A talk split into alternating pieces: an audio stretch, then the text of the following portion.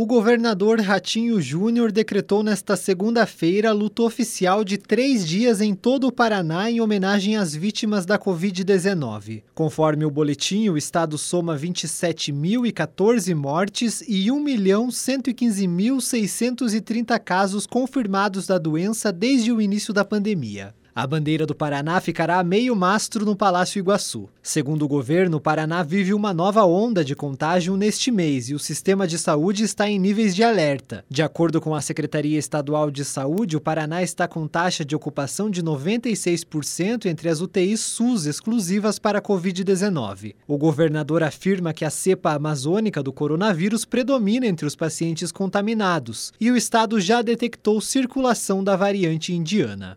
Essa cepa é muito mais é, voraz, ela é muito mais é, rápida na transmissão. Então, a, a, o nosso pedido é que as pessoas continuem se cuidando, evitando aglomerações, sempre se higienizando, usando máscara constantemente e, acima de tudo, é, nos ajudando a demonstrar isso e também conscientizar outras pessoas que muitas vezes acham que a doença ela não vai pegar a pessoa, ou que ela é simples, que isso é conversa da mídia. Nós não podemos cair nessa. Nós estamos fazendo de tudo para fazer com que as pessoas possam continuar sendo atendidas, mas o setor público também tem um limite, inclusive de médicos. Nosso problema não é equipamento, nosso problema hoje é falta de médica, de auxiliar de enfermagem, porque chega um momento que não tem mais profissional para trabalhar, mesmo que a gente abra novos leitos hospitalares.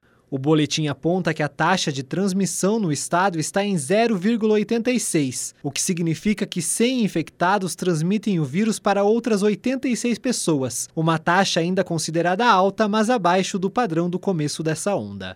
Tailan Jaros, repórter CBN.